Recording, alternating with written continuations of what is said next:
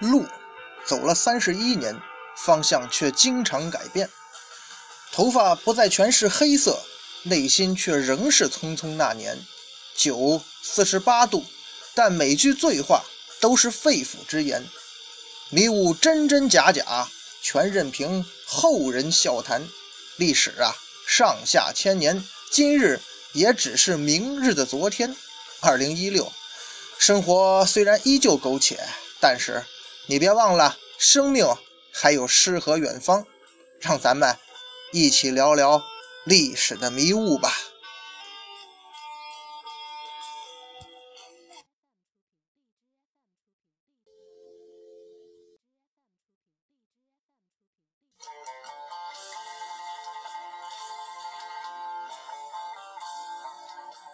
一壶浊酒论古今，笑谈历史风云。各位好，欢迎收听文昌书馆为您出品的节目，我是主播君南，漫谈三国人物。今儿啊，咱们书接前文，接着聊刘备。刘备啊，上一回咱们说到，他终于动手了，要打这个孙权了。那面对来势汹汹的刘备，孙权也要想办法呀。孙权他一手解决了外交，去向曹丕那边称臣。另一手呢，也要积极的开始布局防御嘛，两手抓，两手都得硬啊。孙权之前呢，他曾经成立了武昌郡，下辖武昌、夏至、浔阳、阳新、柴桑、沙县六个县。到了八月份呢，他又下令修筑了武昌城。然后呢，孙权任命这个镇西将军陆逊为大都督，镇守夷陵，以镇威将军、固陵太守潘璋率军驻扎在秭归。李毅、刘阿等将军呢，率军驻守巫山、巴山、兴山等战略要地，构成了第一道防御。以安东中郎将孙桓镇守夷道，宋谦呢驻守之江，庐江太守徐盛驻扎在当阳，这是第二道防线。昭武将军朱然、偏将军韩当驻守江陵，南郡太守诸葛瑾驻守公安，建中中郎将骆统驻守禅陵。平戎将军布置率领胶州义士一万呢，从长沙是突至益阳。武陵都尉谢于丹驻守武陵。平鲁将军周泰为汉中太守，当然这个汉中太守是遥领的啊。这孙权离汉中远着呢，驻守在荆州啊西北的防线，构成了这是第三道防线。在后方呢，孙权又把驻守柴桑的平南将军吕范呢调回了建业。以毕将军朱桓呢接替周泰担任这个吴须的都督，与安东将军贺齐呀警戒长江江面，咱也得防备曹魏军队，不是？你毕竟你说是称臣，他给你来这么一下，你也麻烦。至此啊，这个孙刘两家的战事就正式开始了。哎，以往啊，咱们受《三国演义》影响啊，在大家伙的印象当中啊，好像这个夷陵之战呢，那就是一个以火制胜，以少胜多。这个三国三大战役嘛，它跟赤壁还有点像，就这么个经典案例。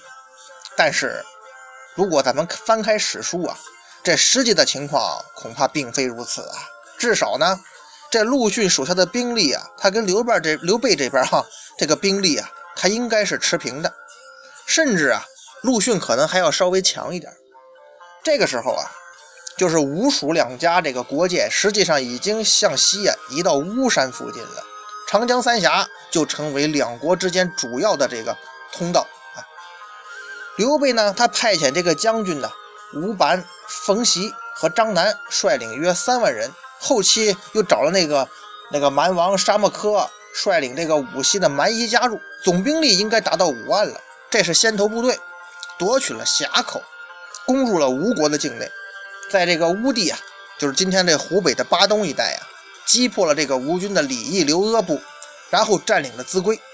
为了防范曹魏这时候要趁机偷袭呀，刘备呢又派这个镇北将军黄权驻扎在长江北岸，派侍中马良呢到武陵活动，争取当地这个部族首领沙漠柯起兵协同蜀汉大军作战。这么一来呀，实际上刘备这边开局是比较顺利的。刘备的军队这个单兵作战能力还是不错的，而且呢顺流而下，士气高涨，一时之间也是锐不可当啊。孙权这边也赶紧进行了部署，命令大都督陆逊呢统帅这个朱然、潘璋、韩当、徐盛、孙桓，也是差不多五万人开赴前线抵御蜀汉的军队。刘备是水陆两路大军呢，沿着三峡呢向东进军。呃，当时这个三峡的这个风貌可能跟今天是不一样的呀。根据这个郦道元这个三峡，它有这么个描述哈，叫自三峡七百里中，两岸连山，略无阙处，重峦叠嶂，阴天蔽日啊。自飞舞停分，夜不见西月。郦道元南北朝嘛，跟三国那时候离得比较近。从这个三峡全长七百里中看呢，它这两岸的山呢都是相连的。没有中断的地方，而且山岭啊是重重叠叠，连绵不断，甚至把太阳光跟天空都遮蔽了。也就是说呀，这时候刘备的兵马就是在这种连绵不断的崇山峻岭当中往下穿行的。这个时候啊，如果是在这个东吴的众将看来啊，那刘备你虽然说取得了一些小的胜利。可是他们未必真看得起这刘备的实力，所以呀，大部分将领都认为呢，应该对刘备的这个入侵呢，他们是侵略军吧，咱来个迎头痛击。这样的打仗啊，其实是最痛快的。啊，大家拼的呢，就是纯粹的战场实力。不过呢，这其实也是人家刘备想要的呀。刘备呀，他估计也没想到说自己真的能够这一下把东吴全境都拿下来。起码呢，能够恢复到这个关羽败亡之前的状况呢，那战略目的就达到了。这个咱们前面分析过。现如今毕竟是三国鼎立的局面呢，刘备他自己呀，咱们站在刘备的角度，肯定也害怕自己在战场如果消耗过多的精力和时间，那是不好的呀。如果能一战呢就打垮东吴的主力，让孙权知难而退，到时候再谈判，起码你把荆州给我还回来吧。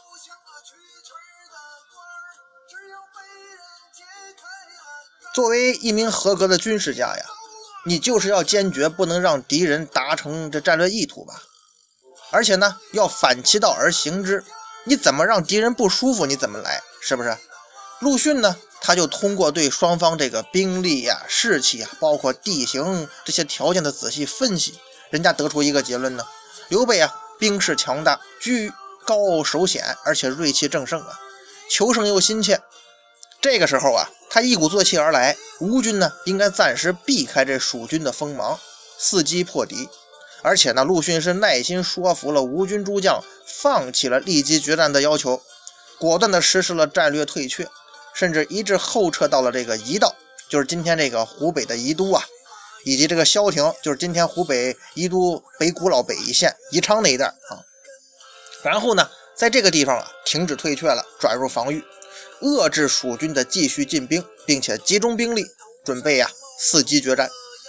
这一带呀啊，呃，不知道朋友们有没有去过，就是就是就是宜昌那一地那一带的地方啊。其实这一带呀，在为作为这个湖北这一带来讲哈，它属于这个平原地区了。哎，就是说经过三峡那一段这个高低崎岖之后啊，到了萧亭这一带，反而是个平原地区。而这一带的平原啊，其实就是留给你蜀军的。那就是三峡六七百里连绵的山地，其实也给蜀军的后勤供给带来极大不方便吧？这没办法的事儿。当然，对于陆逊来说呀，到这个时候他也退无可退了。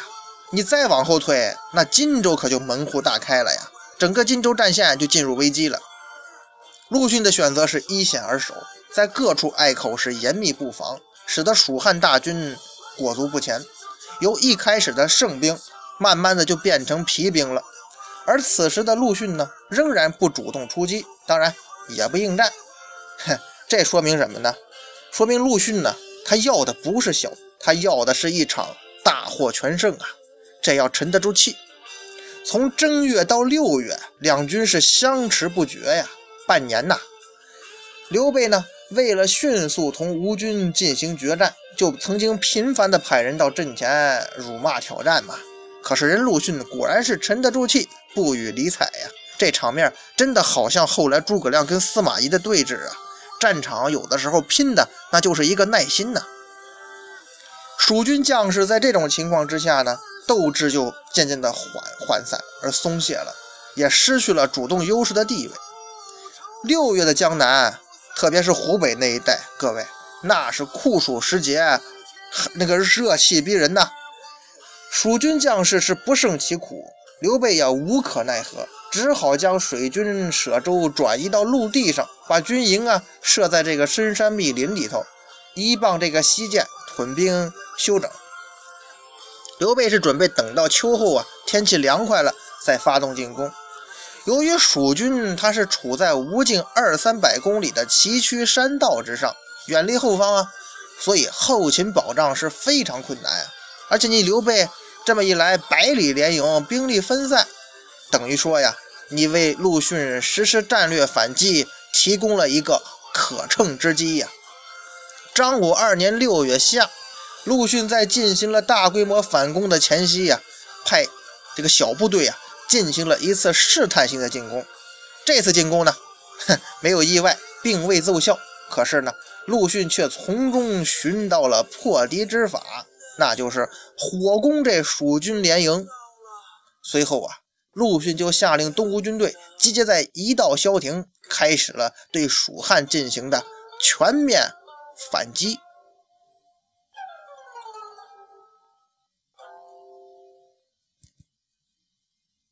当时啊，陆逊命令这个东吴的军士啊，每个人都手拿火把，杀进蜀营，你就给我放火。这一来，蜀军大乱了。刘备呢，也被这突如其来的全面反攻弄得是手足无措。而且吴军呢是顺风放火，蜀营顿时就烧成了火海一片。吴军个个放火，人人杀敌，一口气是连拔蜀汉四十座军营啊！蜀汉军队就此全线崩溃，根本是无力反攻。刘备呢，只得在众将的死保之下是仓皇逃窜呢。吴军各路兵马一路追杀蜀汉败军，迫使其西撤。刘备呢，一看是全线崩溃啊，逃往夷陵西北马鞍山，命令蜀军环山据险自卫。陆逊则集中兵力四面围攻，歼灭蜀军数万之众啊。至此，蜀汉这边是溃不成军。大部分是死伤和逃散了，车船还有军用物资啊，也都损失殆尽了。刘备是趁夜突围逃遁，行至石门山，就是今天湖北巴东一带啊，被吴将孙桓部追逼，几乎是被擒呐。后卫将军傅彤啊，为了保护刘备，被吴军杀死了。后后来呢，依赖这个驿站人员焚烧这个溃兵的所弃的装备啊，就是把这些废弃的装备啊。堵在山道上点燃，哎，堵塞了山道，这才摆脱了追兵，逃到了永安城中，那就是白帝城嘛，也就是今天四川奉节东。这样一来，刘备人生就慢慢走向倒计时了。如果说呀，关羽之败标志着这个蜀汉这个集团呢上升势头被阻断了，是由盛转衰的开始，那刘备的这次失败则标志着蜀汉这边啊。他的实力啊，彻底走向衰弱了。从此之后，就一直都没有缓过来。这场失败对于蜀汉的打击是非常大的。这一战，刘备积攒了多年的精锐部队，那是损失殆尽呐，以至于说刘备本人的精气神儿也彻底被打垮了。咱前面讲了这么久的刘备，他这个人可是一个屡战屡败的小强啊啊，又屡战屡败，那是屡败屡战。对不对？是这么个人，可是经过这场战斗之后啊，可能年龄也到了吧，他是再也没有缓过来呀。夷陵之战，夷陵之战哈，好像过程也不是很复杂，咱们呢，呃，很多人朋友也非常熟悉。可是呢，作为蜀汉的一场，包括刘备的人生中最重要的一场战争吧，咱们有必要来分析一下哈。咱得先说打败刘备的陆逊吧。陆逊这个人呢，他应该说是一名被低估的将领吧。起码呢，我个人觉得哈，对于东吴来讲，陆逊他的意义存在的意义啊，至少要跟周瑜是一个档次。咱不能说比周瑜强，至少是一个档次的。简单来讲吧，周瑜拒曹操于赤壁，三国鼎立形成；陆逊拒刘备于夷陵，也算是保住东吴了吧。赤壁之战吧，咱们。实事求是的讲啊，周瑜赢的是有侥幸成分的。咱们前面分析赤壁的时候也说过，但是夷陵之战呢，则是基本按照陆逊人家的战略意图一步一步走的。包括刘备后来也是无计可施啊，渐渐的也是被陆逊牵着鼻子走，直到最后一个全军覆没的下场。其实说起来，这陆逊的战术也不新鲜，就是先示弱，以空间换时间，慢慢的消磨敌人的锐气，最后找到一个合适的时机，以雷霆之势是全面反击，一战成功。这种战例很多呀，其实就是以最小的代价换取最大的胜利。这种战例历史上太多了，之前的官渡之战也有点这种味道哈。当然，这个道理嘛。说起来简单，在这说军迷也好，历史迷也好，大家伙好像都可以指点江山，都是军事家。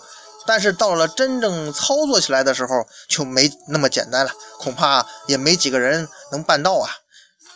首先，两军相争，东吴这边他自认是不弱于蜀汉的呀。况且你蜀汉是攻进了东吴的领土，作为军人，你要是一味的向后退缩啊，不管你能说出多少个理由。绝对是会被人看不起的吧？当然，最后人陆逊毕竟是胜利了，一切的谩骂和侮辱也都随风而去了。可是咱们可以想象啊，在对峙的时候，陆逊当时承受的压力可想而知吧？陆逊当时刚刚替代病逝的吕蒙当都督不久啊，威望毕竟有限，年纪又不大，手下一些老将和老贵族对他的退缩行为肯定是大做文章，煽风点火呀。人陆逊呢，不为所动，默默忍受，而且也不去惩罚说闲话的这些将领，因为啊，这样做只能是自毁长城。反过来看刘备这边呢，看到陆逊他不愿意出战，他就想了一个围城打援的计策，派前部都督张南率兵围攻驻守一道的孙桓，吴军诸将就请求陆逊派兵增援呢，说这个。孙安东那是至尊的同族啊，他受到围困，咱们怎么能不救援呢？陆逊呢，他知道这是刘备的计策，刘备不引出自己的主力，他也不会贸然灭掉孙桓的。于是陆逊呢，有意让这个孙桓啊牵制蜀军，坚持不予分兵，不去救援。回答说的什么呢？孙安东得到官兵拥戴，城池坚固，粮草充足啊，没有什么令人担忧的。等我的计谋全面实施了，即使咱不去救他，他的围也自然会解呀。那说是这么说呀，这句话在当时咱们可以想象啊，肯定会受到很多将领的非议吧。孙桓那边心里头肯定也是恨死这陆逊了。那关羽怎么败的呀？不就是刘封、孟达不救吗？说不定啊，你孙桓人家跟孙权毕竟是本家嘛，说不定有可能给孙权打小报告了。对于众将的不满呢，陆逊的做法是拿出宝剑，软中带硬的跟大家伙说了一句什么呢？刘备天下之名，曹操所诞，今在境界，此强对也。诸君并合国恩，当相积木，共减此虏，上报所受啊！而不相顺，非所谓也。夫随书生受命主上，国家所以驱诸使君相承望者，亦颇有尺寸可称啊！能忍辱负重，故也。各在其事，岂复得辞？军令有常，不可犯矣。这忍辱负重这成语啊，就是这么来的。实际上啊，真正忍辱负重的人呢，就是陆逊他自个儿。他也急忙上书跟孙权做了解释。还好啊，孙权他也没有给陆逊去施加什么压力，否则陆逊能不能顶得住，可就难说了呀。咱们从这一点啊，也可以从侧面看得出啊，孙权这个人，他作为一个最高领导人，还是有过人之处的，识人用人嘛。比方说，当年宋太宗北伐，潘美、杨业领西路军作为侧应，王申为监军。后来啊，辽军反攻，耶律斜轸率辽军主力到达西路，兵锋出至，就攻陷了环州。杨业知道辽兵势大呀，提出呢撤出这朔云二州，退守应州，保护三州民众安全撤退的建议，但是遭到那个监军王申的反对，并且对杨业进行了这个军侯啊，素好无敌，见敌斗扰，岂有迟滞？这种嘲讽，就是说你不是号称杨无敌吗？辽军来了，你怎么要撤退呢？是不是有别的想法呀？杨业本来就是北汉降将嘛，包括潘美啊，他也默认了王申呐的意见。潘美这人吧，他就是说当时保留意见，也没有替杨业说话。等你不替杨业说话，等于就是在支持王申嘛。那杨业只好是出战迎敌了。这个情况下呢，杨业他再不战就有通敌之嫌呢，他只能是听这个跟这个潘美、王申呢相约接应的情况下，他去进攻朔州。结局大家伙都很清楚的，由于兵力悬殊，阵中中伏，杨业战败，败退到与主帅潘美接应的地点呢，发这个陈家谷口啊，杨业发现谷口并没有人接应。这个时候，杨业麾下只剩一百余人了，这时候已经不可能全身而退了。于是杨业准备遣散部下，保护他们突围。部下呢都不忍离去，只好是这帮人等到辽军赶到，士卒殆尽，来了一场怎么讲自杀式的最后一战。杨业是他的重士坠马，被辽军绳俘了，儿子杨延玉也战死了。杨业被俘之后，在押解途中绝食三日，最终是以身殉国呀。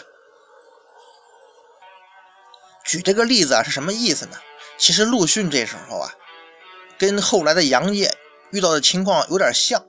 假使说陆逊这个时候面临的也是一个不太信任他的上司，比方说孙权真的觉得陆逊这个老不交战有问题的话，那这场战争的胜利者说不定就真的是刘备了。陆逊跟刘备在夷陵一耗就是大半年呐，那陆逊的压力肯定是越来越大。要是刘备突然发了狠，他不跟陆逊在这里消耗了，直接走水流攻击这个陆逊大后方的话，这样其实也能打破陆逊的战略计划。也许刘备这样打，他不见得最后就能胜利，可是陆逊这边可能也就乱了，整个战局就离开陆逊的控制。当然，刘备咱们说了，他这么他这趟来呀，他不是想拼命的，他反而是放弃了水军。全体上岸，跟陆逊在夷陵相持。这么一来，陆逊心里头可就有底了，他也基本清楚刘备的想法了，一切皆在掌控之中啊！他就给孙权上书：“臣出千之，水陆俱进，今反舍船就步，处处皆营，察其布置，必无他变。夫元至尊高枕，不以为念也。”于是陆逊呢，也就开始计划最后的反攻了。陆逊就像咱们前面说的，做了一个试探性的进攻，结果是失败了。那众将肯定又来埋怨他了，你这不是让军队去送死吗？但是陆逊呢，依然是不为所动，并且向众人声称啊，我已经找到了克敌之法了。那陆这个刘备的营寨其实有两个破绽，首先他扎营在林这个丛林当中啊，第二呢就是这个营地比较分散。那于是陆逊就集中了所有的兵力。每人带一火把，你是边杀边点火，树林烧着了，营地也就跟着烧着了。这么一来，刘备营中大乱呐。陆逊呢，就趁机是集中优势兵力，咱来个个个击破，连破刘备四十营。这就是刘备全军覆没、败局已定的经过。那这里头有个问题哈，还是得说咱这主人公刘备，这次东征对刘备来说。绝对是一个噩梦吧？你作为一个领导者，你失败的责任必然是应该由你来承担呢。《三国志·文帝纪》当中啊，曾经说呀：“帝闻备东兵东下，与权交战，数差连营七百余里，谓群臣曰：‘备不小兵，岂有七百里营可以拒敌者乎？’”这是说呀，魏文帝曹丕听说刘备连营七百里，来这么一句话，哎。还真让曹丕给言中了。各位想过一个问题没有？刘备这个人戎马一生，可是最后连自己的后辈曹丕都可以嘲笑他。其实啊没办法呀，谁让你败得那么惨呢？那么问题就是，刘备的军事水平是否真的像这些人说的那么不堪呢？